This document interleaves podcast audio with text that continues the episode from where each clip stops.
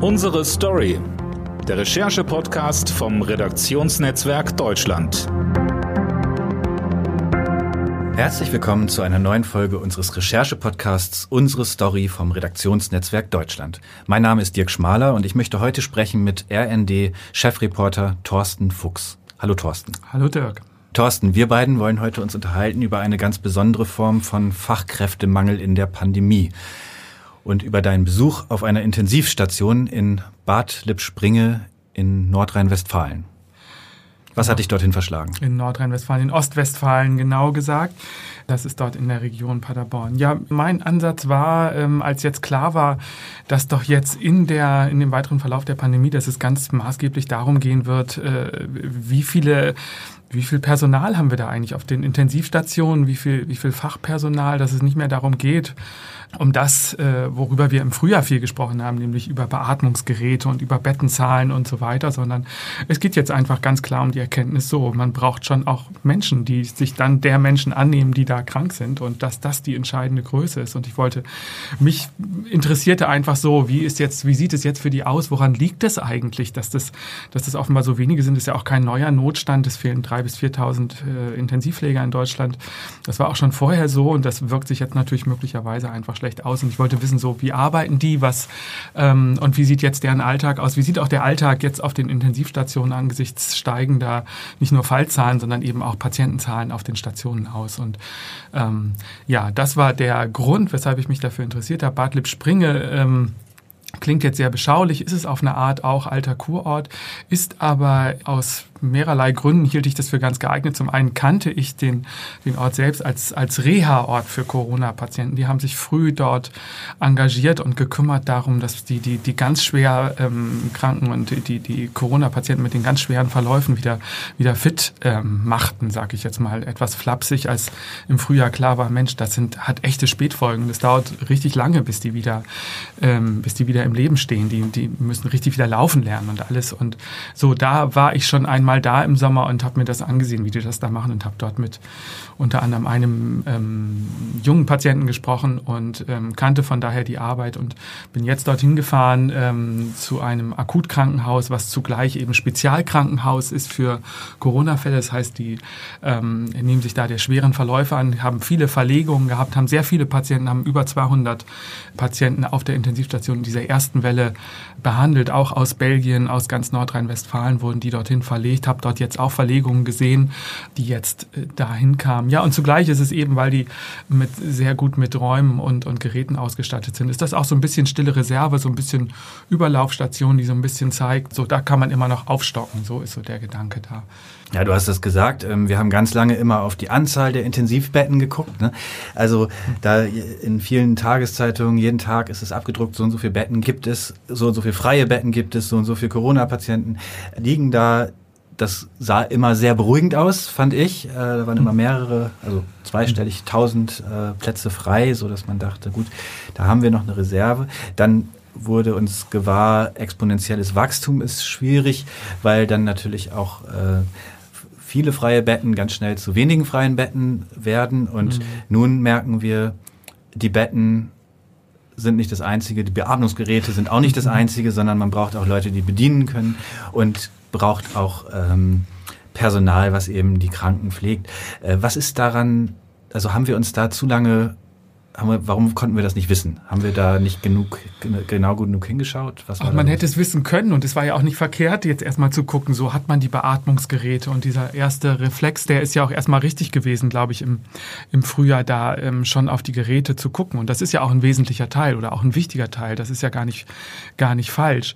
Ja, woran lag das, dass man das nicht wahrgenommen hat? Hm, vielleicht ging es unter, vielleicht ist es dann doch im Frühjahr dann auch etwas glimpflicher zunächst mal abgegangen oder gestockt, ähm, bevor man da wirklich ganz an die, an die Grenze seiner Kapazitäten geriet. So, man hat da ja große Befürchtungen gehabt und schon Notkrankenhäuser geplant und in Teilen angefangen aufzubauen und das wurde dann alles nicht mehr nötig und dann sackte das so ein bisschen über den Sommer weg und ganz neu ist der Fachkräftemangel in der Pflege ja einfach auch nicht so und vielleicht ist das auch ein bisschen, ja, spiegelt sich darin auch so ein bisschen so eine Sicht, ähm, ja, so eine Vernachlässigung würde ich jetzt fast sagen, der der Pflegekräfte wieder oder eine fehlende Wertschätzung. Die drückt sich aus darin, dass das jetzt keine, keine übermäßig bezahlten Kräfte sind, die dort, die dort arbeiten, die dort eine, eine Wahnsinnsarbeit machen, eine anstrengende und auch eine, eine anspruchsvolle Arbeit einfach machen.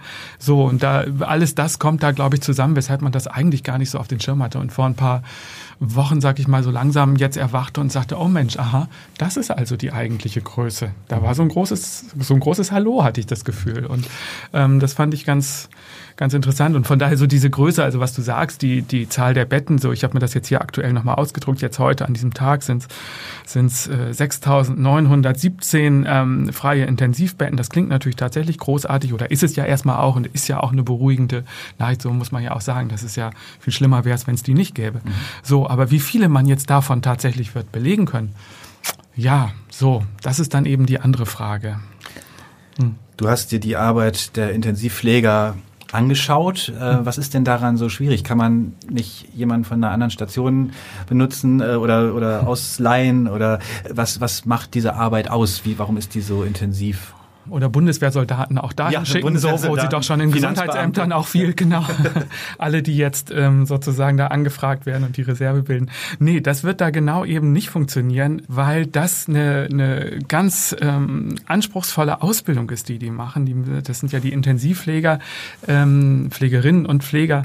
Das ähm, sind ja Leute, die, die haben äh, nicht allein die dreijährige Krankenpflegeausbildung, sondern lernen, lernen eben noch zwei Jahre, noch zwei Jahre oben obendrauf. Und die haben einen einfach ja ganz umfassenden Blick sowohl auf die Pflege als auch eben kennen sich eben sehr gut aus mit den, mit den medizinischen Abläufen. Das sind ja hochanspruchsvolle Geräte, die da bedient werden müssen und die sie da überwachen müssen und wirklich ganz ähm, ja die, die Hightech-Medizin, die sie dort, die sie dort mit ja, durchführen und, und verwirklichen und den Leuten dort zugutekommen lassen. Und zugleich haben sie eben, müssen sie ein Auge drauf haben und, und haben das eben auch auf, auf all die menschlichen Nöte, die, die dort sich zeigen. Das sind ja alles Patienten, die, wenn sie denn hoffentlich bei Bewusstsein sind, denen ja auch klar wird, Mensch, wir sind hier seit Wochen oft alleine, die dürfen keinen Besuch bekommen, die sind in großer Ungewissheit, sind in Lebensgefahr, haben nicht mal Beistand von, von Menschen. Das ist natürlich eine psychisch sehr belastende Situation. Und dann ist es auch einfach technisch einfach anspruchsvoll. So die,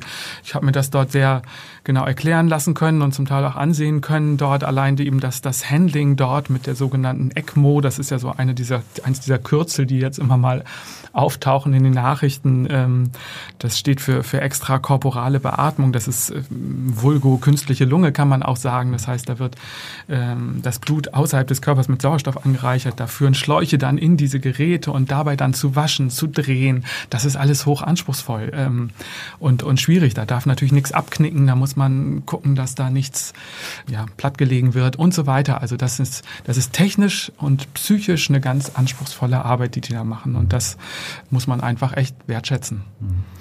Du als Reporter bist, hast da jetzt einen Tag verbracht, mhm. konntest danach äh, wieder gehen. Trotzdem, wie ist das auch für jemanden wie dich, der nun auch schon öfter mit Corona-Patienten zu tun hatte beruflich und dir das schon öfter angeschaut hast, aber bekommt man da Angst? Denkt man, Mensch, ich war jetzt den ganzen Tag mit einer ansteckenden Krankheit in einem Krankenhaus? Oder gleichzeitig auch, man sieht wie groß das Leid sein kann, dass es eben nicht äh, die berühmte Grippe ist, sondern dass da Menschen in Lebensgefahr sind und künstlich beatmet werden, künstliche Blutaustauschgeräte haben. Hm. Kommt man da anders wieder raus, als man reingegangen ist? Mm, ja, also ich war eigentlich fast überrascht über den Moment. Also wenn man da dann wirklich eben in so einem Zimmer mitsteht oder denen dann nahe kommt. Ich hatte natürlich Schutzkleidung an und war auf Distanz viel besser äh, auf Distanz, äh, dass jetzt die Pflegekräfte da bleiben. Also von daher ähm, hatten wir da natürlich ein großes Plus und die, die Gefährdung, würde ich sagen, hielt sich da in Grenzen. Aber dennoch ist das schon, also dem so nah zu sein, ist immer wieder, ja, also sagen wir, wir, wir haben ja die, die, die Situation eigentlich, dass man, dass man seinen Alltag ganz viel leben kann, ohne von dieser Pandemie eigentlich was zu merken. Und das ist ja auch der große Irrtum, wo dann viele irgendwie auch mit den Gefühlen nicht richtig hinterherkommen und denken, Mensch, also ist das jetzt wirklich so? Und, und gibt es das denn wirklich? Das ist ja offenbar eine große Schwierigkeit. Und dann kommst du in so einen Raum und, äh, und in so ein Haus und du hast da ähm, viele Patienten, die jetzt auch keineswegs äh, äh weiß ich nicht, nun so fürchterlich alt sind. Also da waren jetzt, aber ein Patient war 60, eine andere war Mitte 40, einer war Anfang 50. So, und das sind schwere, schwerste Verläufe, die in diesem Alter spielen und die vielleicht möglicherweise irgendwelche Risikofaktoren hatten. Aber da gibt's jetzt keine bedrohliche Situation sonst jetzt irgendwie für die, sondern das ist das Corona und es streckt die wirklich nieder und die Pflegekräfte da können auch wirklich anschaulich erzählen, ähm, was das mit denen auch psychisch macht. Also die sind wirklich, selbst wenn die das dann, äh, also sind nicht nur selbst, sondern, sondern wer das dann überlebt, die, die sind, das sind andere Menschen, so das können die da schon gut erzählen. Die müssen wirklich wieder, die müssen wieder laufen lernen, die müssen wieder ganz, ganz basale Dinge sich wieder drauf schaffen und damit dann so aus der Nähe konfrontiert ähm, oder das aus der Nähe nochmal zu sehen, doch ja, also es gibt einem nochmal ein anderes Gefühl für das, was da jetzt gerade eben auch, worum es jetzt gerade geht, sagen wir mal so. Das wird einem da schon nochmal sehr deutlich. So, wenn die Patienten dort liegen und, und da dieser 60-Jährige, von dem ich jetzt eben zum Beispiel erzählte und den ich da in der Geschichte auch ein, ein bisschen schildere, so der, äh, der ist ja wach, der ist auch ansprechbar, der kriegt das auch mit, aber der, der kann kaum mehr als ganz schwache Gesten, darüber kann er kommunizieren, so ein ganz leichtes Nicken, so ein bisschen den, den Kopf so ein bisschen rüberdrehen.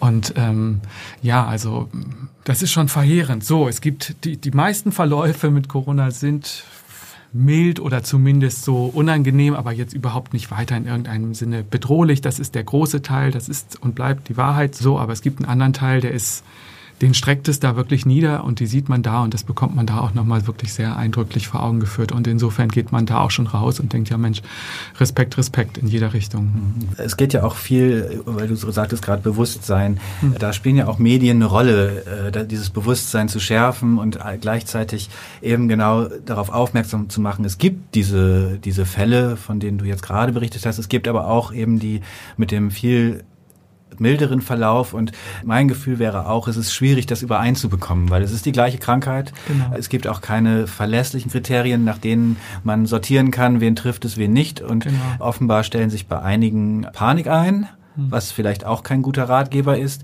Bei anderen stellt sich genau das Gegenteil an, nämlich Sorglosigkeit und äh, sogar Ignoranz beziehungsweise bis hin zur Verleugnung, dass es das überhaupt gibt. Wie geht man damit um, auch als Medien, das gut zu transportieren in all seiner Widersprüchlichkeit? Ja, ganz schwer finde ich tatsächlich auch. Ich erinnere mich, als ich, als ich mal über einen wirklich einen jüngeren Covid-Patienten, der auch sehr, sehr schwer betroffen war, geschrieben habe, bekam ich dann hinterher auch unter anderem auch Post von Leuten, die sich innerlich wehrten sozusagen, die sagten, aber das ist doch, dieses Virus ist doch gar nicht so schlimm. Ja, das stimmt. Und es gibt eben beides und die Komplexität damit klar zu machen und beide beide Aspekte mit zu schildern und mit zu transportieren. Das ist, glaube ich, ja, glaube ich, ist tatsächlich nötig und das ist auch ein Teil von großes Wort Verantwortung, die wir da einfach auch haben als Medien und, und diese Seite da auch zu zeigen. Also sowohl die Seite der Patienten als auch die Seite derer, die sich jetzt um diese Patienten kümmern müssen. Ja, glaube ich schon. Also die, ein Problem dieser Pandemie ist tatsächlich oder der Situation jetzt ist eben, dass es für ganz viele Menschen nicht greifbar ist, nicht anschaulich ist, was dieses Virus eben auch machen kann. So, nicht machen muss und auch nicht in längst natürlich nicht in allen Fällen tut, sondern in, in einem kleinen Teil, der aber groß genug ist, um da doch viel Leid anzurichten und genau diese Balance zu halten. Ja, das können wir nur immer wieder versuchen. Ich glaube, es ist aber wichtig, genau das auch eindringlich zu schildern und auch, und auch nah zu schildern. Und ich glaube nicht, dass das, aus meiner Sicht ist das keine, keine Panikmache oder, oder in irgendeiner Form auch Angst zu machen. Das ist überhaupt nicht mein und unser Anliegen natürlich. Aber andererseits schon klar zu machen, worum es einfach auch geht und warum auch wir da jetzt auch gerade mehrheitlich jedenfalls der Meinung sind, dass da eine, eine Menge Einschränkungen nötig sind, um genau solche Fälle zu vermeiden und um das auch nochmal, um da so ein bisschen die, die Maßstäbe zurechtzurücken und klar zu machen, so, das ist jetzt das, worum es gerade geht. Das wollen wir jetzt möglichst klein halten, genau diesen Bereich.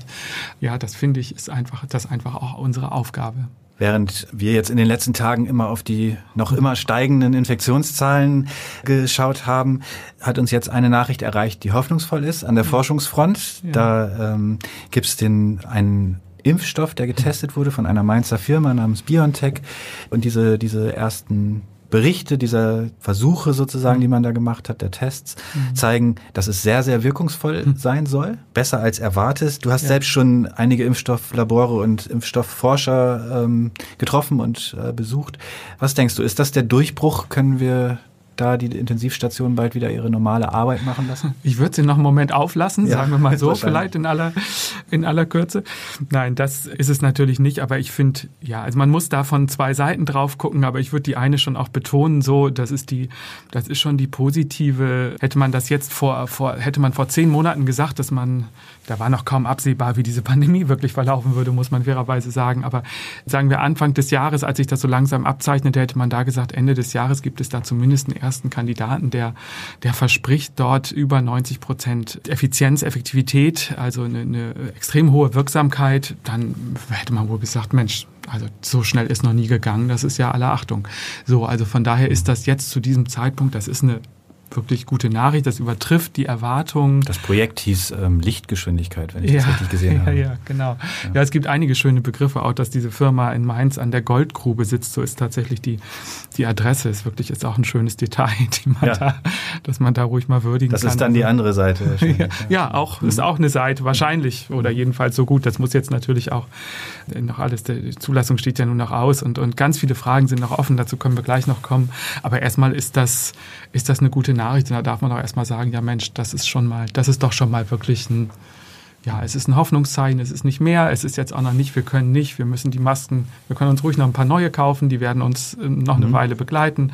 Das ist alles nicht vorbei, aber es gibt doch zumindest Hoffnung, dass man da im nächsten Jahr so langsam auch zu anderen Abwägungen kommt, was jetzt Maßnahmen und was Gefährlichkeit ähm, des Virus angeht. Das ist schon, das ist schon gut, würde ich sagen. Also, Wenn wir dieses äh, Virus oder diesen Impfstoff gegen das Virus hätten, ist auch da noch nicht das Problem vorbei, sondern dann geht es um die Verteilung. Das diskutieren wir auch schon seit Wochen und Monaten. Jetzt könnte es konkret werden. Es gibt erste ähm, Prioritätensetzungen, die man da vornimmt. Also Hochrisikogruppen, auch wahrscheinlich Intensivpfleger werden dabei sein oder überhaupt Krankenhauspersonal und natürlich Lehrer und auch noch äh, Polizisten. Das scheint mir eine sehr große Gruppe von Menschen zu sein, die wir da als erstes impfen müssen. Äh, wenn wir das in der ganzen Welt auch noch mit allen teilen müssen, dann äh, könnte das auch immer noch knapp werden. Das heißt, da drohen vielleicht noch sehr viel schwierigere Fragen. Ja. Also äh, du warst jetzt gerade auf einer Intensivstation. Kannst du dir vorstellen, dass irgendjemand entscheiden muss, links ja, rechts nein? Du meinst bei den Patienten? Ja, also dort, bevor sie natürlich infiziert werden, aber den, den 60-Jährigen, von dem du schriebst, dem Hm. gibt man es noch dem der 80-Jährigen vielleicht nicht mehr oder wie, wie würde man damit umgehen? einen solchen Impfstoff zu geben. Den ja. Impfstoff zu geben, wenn Ja. man Risikopatienten hat und man Ich hat würd- 30 Prozent der Bevölkerung Risikopatienten. Mm, mm.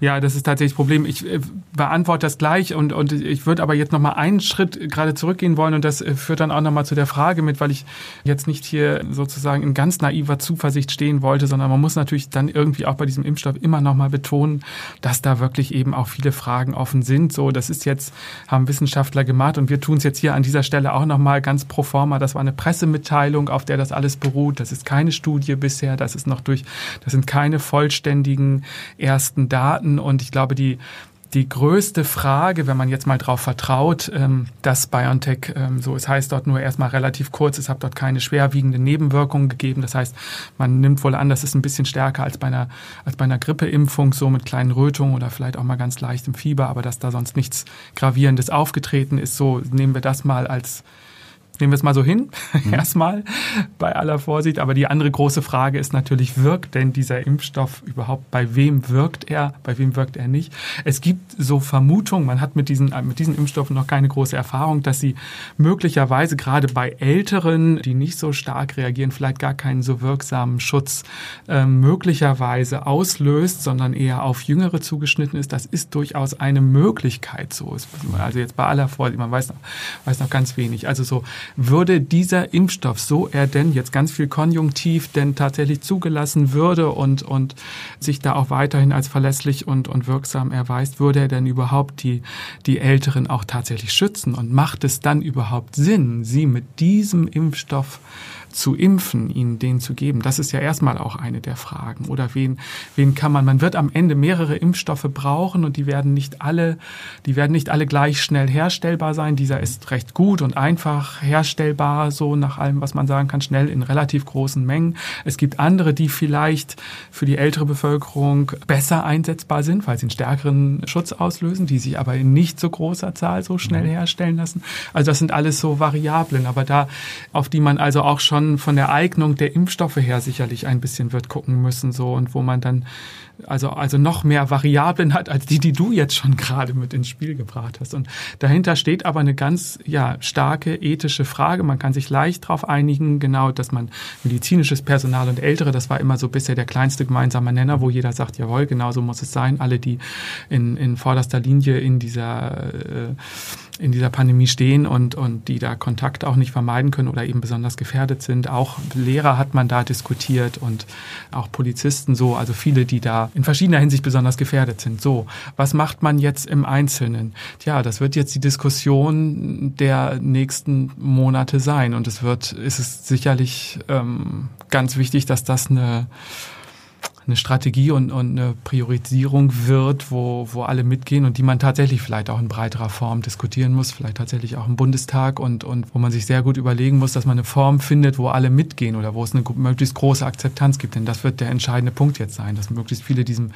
so einem Impfstoff vertrauen, zu Recht vertrauen können, hoffentlich. Und dass es da also guten Anlass gibt, da auch Vertrauen reinzusetzen und dann eben auch sagen, jawohl, das sehe ich ein, dass da jetzt jemand anders vielleicht vor mir dran ist, obwohl ich auch finde, ich müsste den jetzt bekommen, aber dass es da eine, eine ja, dass es da kein Hauen und Stechen um, um diesen Impfstoff gibt. Das wird eine große Herausforderung, würde ich sagen. Wobei es vielleicht auch noch, kann man sich fragen, ob es vielleicht die bessere Lösung ist, als wenn die meisten Leute abwinken und sagen, nee, wir ja. wollen das lieber gar nicht. Also das ist, genau, ist auch eine Gefahr dabei. Da also, scheint es ja auch Menschen zu geben. Natürlich zum einen die sogenannten Impfgegner, die ähm, das eh schwierig finden. Aber es scheint auch andere zu geben, die zumindest schwanken sind. Man sieht das an den Umfragen, die immer ja. so ein bisschen schwanken, zwischen 60, 70 Prozent. Das heißt, es gibt offenbar Leute, die äh, dem Vormonat noch sagen, ja, würde ich schon machen und sich dann nochmal überlegen und sagen, nee, ist mir doch ein bisschen gefährlich. Ich weiß ja gar nicht, was da drin ist. Ich weiß ja gar nicht, was das in einem, zwei, drei Jahren mit mir macht, weil ich ja gar nicht, es hat ja bisher noch keiner probiert. Also man will natürlich auch bei aller Angst vor der Ansteckung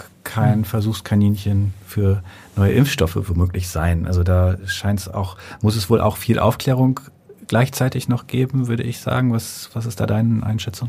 Ja, wir werden ganz viel über Impfstoffe reden jetzt in den nächsten Monaten. Wir werden ganz viel noch, noch mehr lernen, als wir vielleicht ohnehin schon gelernt haben über verschiedene Ansätze und verschiedene Techniken. Kriegen wir einen Christian Drosten der, äh, der Impfstoffforschung vielleicht? Auch das erledigt Christian Drosten vielleicht auch, noch so, selber, auch noch so mit.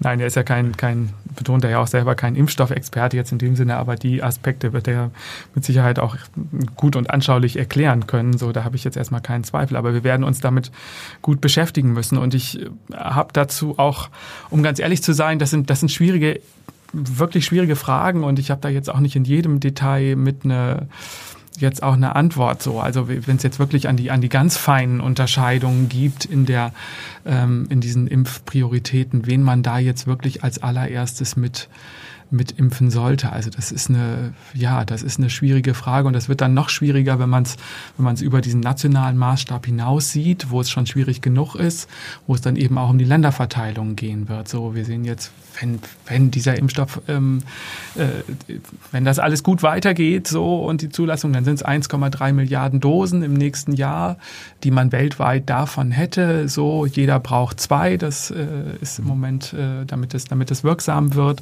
So, das ist erstmal ein ganz schönes Pfund, aber es kommt man auch noch nicht so weit. Wohin kann man die liefern? Welche, welche Gesellschaften sollen davon profitieren? Das wird noch alles nicht ganz einfach. Sagen wir für ja, und für Deutschland ist es natürlich auch, um auf die Situation jetzt zurückzukommen, jetzt heute hat sich die EU nun, das war auch in den Vorverträgen schon ungefähr klar, 200 Millionen Dosen gesichert. So, damit kann man bei dieser Rechnung 100 Millionen Menschen impfen. Das ist jetzt für die gesamte EU. Deutschland drängt jetzt, Herr Spahn drängt jetzt natürlich drauf, Mensch, wenn schon in Deutschland, dann wollen wir davon auch einen großen Anteil haben.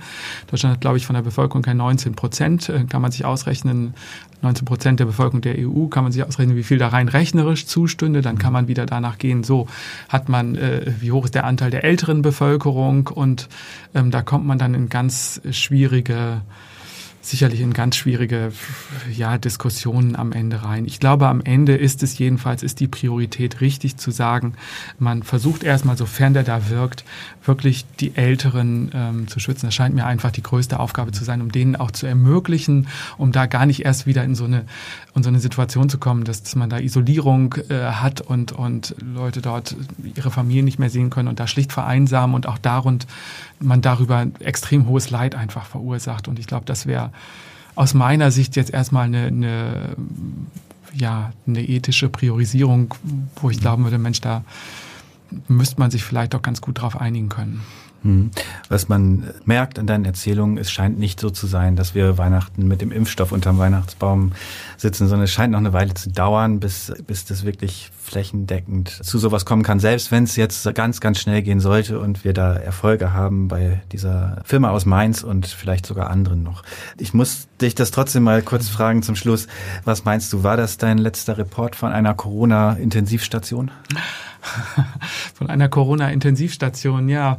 Ich hoffe mal, dass es diesen, diesen Winter jedenfalls, dass das ausbleibt, was jetzt manche befürchtet haben zuletzt, dass äh, man, dass die Intensivstationen jetzt volllaufen, denn das ist ja eine Entwicklung, die völlig unabhängig davon ist, von Impfstoffen und jetzt auch von einem Stopp der, der, oder von einem allmählichen, vielleicht ganz vorsichtigen Abflachen der Neuinfektion, wenn man da jetzt mal so erste Anzeichen nimmt, dass da, dass sich das vielleicht nicht mehr ganz so steigert, so die Intensivstationen sind davon unberührt, so die, die äh, da in den nächsten Tagen und Wochen landen, die sind schon infiziert, die sind schon, die stehen schon davor. Genau, quasi, man sagt man so drei, vier Wochen später kommt das da an. Ja, das ist schon relativ, relativ spät, aber genau, das ist so, das ist jetzt so eine der, der Prognosen, dass man sagt, in vier Wochen haben wir da die Spitzenwerte auf der, spiegeln sich die Spitzenwerte auf der, auf den Intensivstationen wieder. Also das ist alles davon unbenommen und ich hoffe sehr, dass es jetzt nicht so, äh, nicht so schlimm wird, dass es da wirklich an, an die Grenze von diesen, ähm, von den Stationen gerät. Das wäre natürlich ein ganz,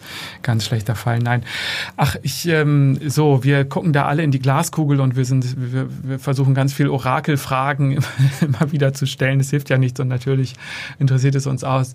Sagen wir, ich glaube, als wir hier das letzte Mal standen, da sprachen wir auch über, über Herrn Psychotech, den, den Leiter des Paul-Ehrlich-Instituts, mit dem hatte ich da auch gerade gesprochen, der sagte, na, wir werden Ende dieses Jahres, Anfang nächsten Jahres mehrere Zulassungen haben. Ist ganz vorsichtig gesagt, sieht es jetzt so aus, als hätte er damit, wird er damit gar nicht so falsch liegen. Er hat da, galt da immer so ein bisschen als der Optimist.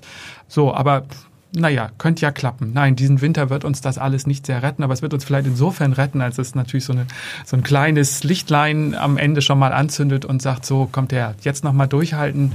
Und äh, so im nächsten Jahr, wenn das alles denn gut läuft, ähm, dann könnte es doch schon eine größere Zahl an Impfungen geben, die dafür sorgt, dass der nächste Winter jedenfalls vielleicht dann doch ein bisschen, tatsächlich mal ein bisschen entspannter wird. Also das wäre jedenfalls auch meine persönliche Hoffnung, der ich wirklich auch überdrüssig bin. Nicht nicht von, Inform äh, von Intensivstationen zu berichten, sondern auch einfach ähm, dieser Situation, die ja, die ja einfach auch eine schwierige ist. Und ähm, vielleicht ist die große Schwierigkeit jetzt eher dann nochmal klar zu machen, so selbst wenn das jetzt alles, wenn es diese Perspektive gibt, heißt das nicht, wir schmeißen jetzt die, Lampen, äh, die, die Masken weg und, und legen sie in die Ecke, sondern so das jetzt noch weiterzumachen, auch in diesem Winter. So, das ist immer, das, diese ganze Pandemie hat viel mit Balance, glaube ich, zu tun und so sich, sich mehrerer Sachen bewusst zu sein und einerseits da ganz guter Hoffnung sein zu können, vielleicht oder jetzt wieder ein bisschen mit mehr Begründung guter Hoffnung zu sein zu können seit gestern auf der einen Seite und andererseits das einfach ruhig weiterzumachen, was uns möglich ist, nämlich, nämlich da ähm, vorsichtig zu sein und die, die, allseits bekannten Regeln, die wir nun mit allen Abkürzungen und in Langfassung immer wieder formulieren und äh, die äh, beizubehalten und sich daran zu halten. Ich glaube, ja, das muss man wohl beides irgendwie ein bisschen machen. Und vielleicht ist es ein bisschen leichter, wenn man da schon, wenn man da schon eine gute Hoffnung hat. Ja, vielen Dank, Thorsten, für diese ausbalancierten äh, Beschreibungen. Das ist ja am Ende ein bisschen Hoffnung, ähm, ohne jetzt nachzulassen. Das ist, glaube ich, das, was man, was man äh, Menschen mit auf den Weg geben kann. Ja, vielen Dank dafür. Ich danke dir, Dirk. Das war die 16. Folge des Recherche-Podcasts Unsere Story mit RND-Chefreporter Thorsten Fuchs.